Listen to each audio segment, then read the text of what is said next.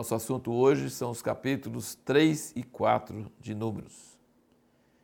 Continuamos a ver a ordem que Deus queria impor a essa nação de escravos, transformando-os num grande exército organizado, bonito, em tudo em seu lugar certo.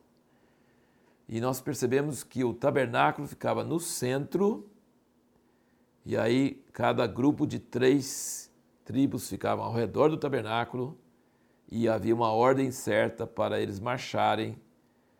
E havia um, vários círculos de proteção. Então, assim, os, as tribos ficavam ao redor do tabernáculo, mas entre as tribos e o tabernáculo ficavam as famílias da tribo de Levi. Então, as famílias da tribo de Levi ficavam nos três lados do tabernáculo que não fosse do oriente, que não fosse da porta é, as três famílias das casas da, dessa mesma tribo de Levi ficavam ao redor. É um círculo interno, fazendo uma proteção entre a santidade perigosa do tabernáculo e os filhos de Israel. Havia uma, uma separação, uma, uma, uma, um anel de proteção. E no lugar mais perigoso da presença de Deus ficava a casa, a tenda de Moisés e sua família e de Arão e sua família, bem na porta do tabernáculo. Então havia uma ordem toda certinho, todas as tribos e as, os filhos de Levi ao redor e Moisés e Arão ali na entrada com as suas famílias. Deus sabe delegar e sabe administrar, e Ele é detalhista. Ele não deixa nada ao acaso ou para a decisão do sacerdote, para fazer como ele quiser. Você vê que as ordens para o desmonte do tabernáculo, porque o tabernáculo era móvel, então quando eles iriam mudar de um lugar para outro, as ordens eram detalhistas. Primeiro os sacerdotes vão lá e cobrem tudo. Depois que eles cobrem tudo, aí vem os levitas e carregam. E Deus fala até a cor do pano que é para cobrir cada coisa. Impressionante, é o nível de detalhe que ele exige. E os levitas não podiam ter curiosidade de ficar levantando o pano e olhando. Não, eles, tinham, eles não podiam ver, mas eles podiam carregar. E o que os filhos de Israel não poderiam fazer. Então havia vários níveis de segurança, de permissão. Né? O sacerdote podia ver e cobrir. Já o levita só podia carregar. E os filhos de Israel nem isso. Depois, quando chegava lá no destino, aí o sacerdote, os levitas colocavam lá no lugar, mas ia embora. E aí o sacerdote destampava, tirava os panos, tudo certinho, tudo nos detalhes. É uma coisa impressionante.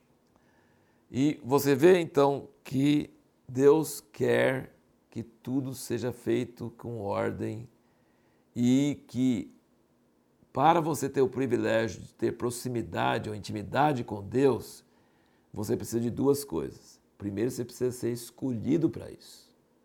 Arão não se escolheu, os levitas não se escolheram. Deus escolheu Arão e Deus escolheu os levitas. Então você não pode se atribuir essa, essa função. Você tem que ser escolhido por Deus. Mas depois de ser escolhido por Deus, você precisava ser separado para isso. Você não podia se envolver em serviço secular, trabalhando na terra, ganhando. Não, você teria que ser sustentado e separado de outras coisas. Por quê? Para ter exclusividade, para não ficar distraído, para não ficar disperso. Você tinha que ter aquela dedicação. Depois de ser escolhido por Deus, você precisava ser dedicado. E por isso que nessas várias precauções é, evitava que houvesse morte, que a presença de Deus causasse morte. Eu acho que nós não respondemos essa pergunta: por que, que a presença de Deus mata? Eu Acho que esqueci sobre isso. Mas não tem problema, você está acompanhando. A presença de Deus mata porque Ele é santo. Ele não mata porque Ele é mau, porque Ele quer matar. Ele mata porque Ele é alta tensão. Ele mata porque a sua santidade é alta. Então, somente pessoas escolhidas e dedicadas e que não estão distraídas e que obedecem às suas ordens é que podem chegar e não morrer.